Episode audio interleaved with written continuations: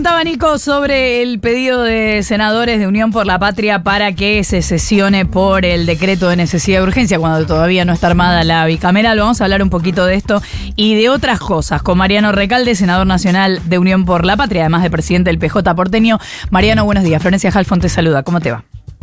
¿Qué tal? Buen día, Florencia. ¿Cómo estás? Bien, gracias por atendernos. Empiezo en realidad por preguntarte qué mirada tenés de la movilización de ayer. La verdad fue contundente, una movilización donde el pueblo mostró una madurez que, el gobierno no puede exhibir, ¿no? La ministra de Seguridad haciendo papelones, eh, exponiendo a cadetes de la policía a un cordón alrededor de, miles y miles de, trabajadores que se expresaron pacíficamente, que no, no no aceptaron ninguna provocación, que se movilizaron en cantidades, este, la verdad, eh, inéditas. Hace mucho que no había una movilización tan grande del Congreso, a pesar de todo el trabajo previo del gobierno para tratar de, diluir, de disuadir, de impedir, incluso cortar el, la ministra del protocolo este, para liberar el tránsito, terminó cortando ella misma el puente Porredón, impidiendo que transite la gente la que iba a pie, la que iba en auto, una cosa insólita. Pero la verdad, eh, me da mucha esperanza ver que, hay un pueblo que sale a la calle, que defiende sus derechos, que es consciente de, la gravedad de lo que está pasando en este momento en Argentina. ¿Y hay alguna forma, encontrás la manera o crees que está pasando eh, de llegar con ese discurso a quienes hasta ahora no pensaban así? Sí, claro. Yo no tengo la menor duda de que la gente eh, poco a poco va a ir dándose cuenta de que votó una cosa y, y, no es lo que esperaba. Eh, todavía es, lógico y, es entendible, lamentablemente, pero que mucha gente le dé tiempo, que quiera esperar, que recién asume, que, que piense que lo que, que gran parte de lo que está pasando, o que todo lo que está pasando, mejor dicho, es culpa del gobierno anterior.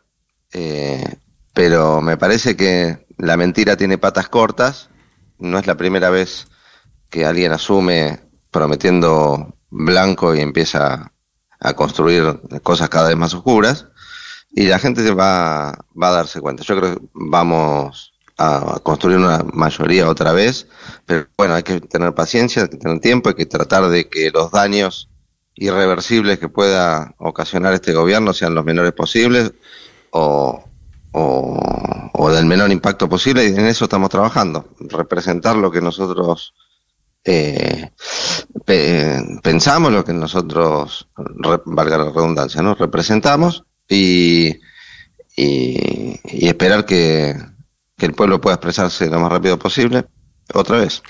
Mariano, ¿cómo te va? Nico Fiorentino te saluda, buen día.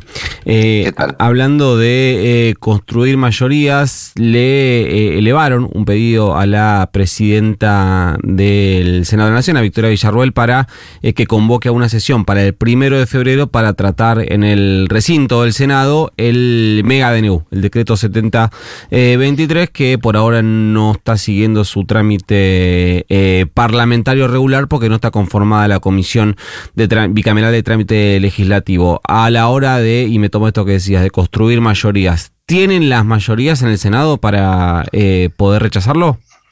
Mira, es muy sencilla la cuenta. Se necesitan 37 votos para tener quórum y mayoría y que el Congreso, por lo menos el Senado en este caso, se exprese sobre el DNU. Es una obligación, porque el, el DNU, como eh, los decretos delegados que ahora eh, eh, pidió eh, mi ley que le, que le otorguen facultades para poder dictar más decretos, son una excepción. La regla en una república, y lo dice claramente la Constitución, es que el Poder Ejecutivo no legisla.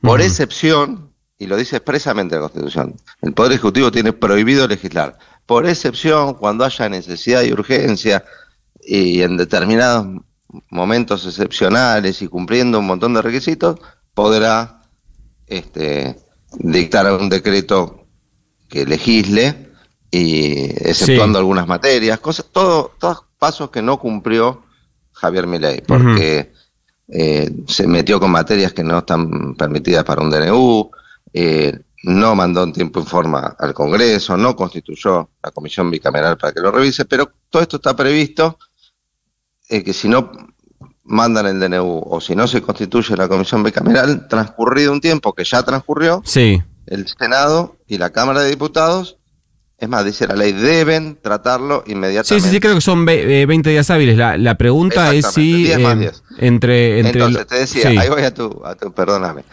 Eh, somos 33 los del bloque de Unidad Ciudad de Unión, por, la, Patria. Sí. 33. Necesitamos 37, o sea, faltan 4. Sí. Ya escuchamos a los senadores de Misiones expresarse en contra, son dos. Los la senadora de Río Negro expresarse en contra, tres. La senadora de Neuquén, que no es de nuestro bloque, expresarse en contra, cuatro. Los dos senadores que eran de nuestro bloque y armaron un bloque propio, expresarse en contra. La verdad, ya está la mayoría. Entonces, por eso nosotros pedimos una sesión para el jueves que viene, jueves primero de febrero, y esperemos que todos estos senadores que ya se expresaron en contra bajen al recinto y voten como piensan y no pase nada nada, raro en el medio. Esa, esa es la, eh, la pregunta, es si, eh, digamos, más allá de lo que piensen... Y no estoy contando al bloque de la UCR, que gran parte también piensa que este DNU eh, es inconstitucional. Tal vez comparten alguna, algún, eh, alguna cosa de su contenido, alguna parte. Pero no la herramienta. Todos se han expresado en contra de, la, de, la, herramienta, de la forma y de la constitucionalidad. viendo eh, entre la experiencia que ya tengo, viendo el, el, contexto político general y viendo lo que está pasando en la Cámara de Diputados, permitime ser escéptico a la idea de, eh, de pensar que el radicalismo pueda participar de una eh, sesión convocada por em, Unión por la Patria. E imagino que en la lectura vas a coincidir. Sí, por eso, por eso no te lo conté inicialmente. Sí, sí, sí. Eh, pero si conseguimos el quórum, supongo que bajarán y, a la hora de votar eh, deberían seguir sus convicciones. Y, en términos eh, reglamentarios, te pregunto algo que te podría preguntar en privado, la verdad, pero ya que estás al aire. En términos reglamentarios, eh, ¿qué pasa si eh, no hay una convocatoria desde la propia presidencia del Senado? El reglamento permite la, la convocatoria con cinco firmas de cinco senadores a una sesión especial, que es lo que se hizo. Firmaron cinco senadores, pidieron una sesión especial para el jueves primero de febrero, sí. a las 14 horas, y tiene que haber sesión ese día, siempre y cuando ah, eh, se junten los 37 o sea, no, Villarruel no podría bloquearla, digamos, no que se requiere alguna firma extra de ella.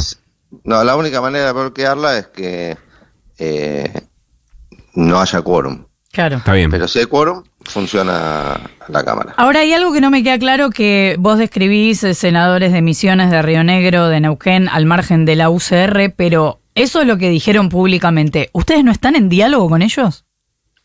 Sí, sí, sí, por supuesto. Esto lo están, este diálogo lo están llevando las autoridades del bloque y, y entendemos que por las conversaciones que tuvimos que que tiene una posición similar a la nuestra. Así que por eso decidimos tomar la iniciativa y no esperar más y convocar a una sesión ahora que se cumplió el plazo ese que mencionábamos de los 10 días más los 10 días. Eh, Mariano, sacándote un poco de la coyuntura más, más actual de las últimas horas, hablando un poco de las últimas semanas, empiezan a aparecer después de la elección, o si quieres después de la asunción presidencial, algunas figuras del peronismo manifestándose respecto de, si querés, haciendo alguna autocrítica o teniendo alguna mirada de lo que sucedió en los últimos años y pensando cómo hacer para adelante. ¿Quién te parece en este momento que lidera el peronismo o que podría liderarlo? Eh, mira, en este momento lo lidera el pueblo y las organizaciones libres del pueblo que se expresan en contra de, del ajuste y de esta este, este gobierno tan autoritario y brutal. Eh, eh, el peronismo se va a reorganizar, se está reorganizando poco a poco y no es momento de, imponer un líder o, de salir a la tele y decir eh, quiero ser, quiero conducir el peronismo. Esto recién recién empieza, falta falta un tiempo para, para el próximo desafío electoral, así que de ahora de lo que se trata es de representar los que tenemos representación y de poner un dique lo más fuerte posible al avance contra los derechos de la gente, contra el bolsillo de la gente. Hoy, eh, si me preguntás, eh, se vio ayer en la calle, ¿no? ¿Quién, quién está al frente de la, eh, llamémosla, de la resistencia a este ajuste? Es Mariano Recalde, senador nacional de Unión por la Patria, además de presidente del PJ porteño. Muchas gracias, Mariano, por habernos atendido. No, gracias a ustedes. Un abrazo.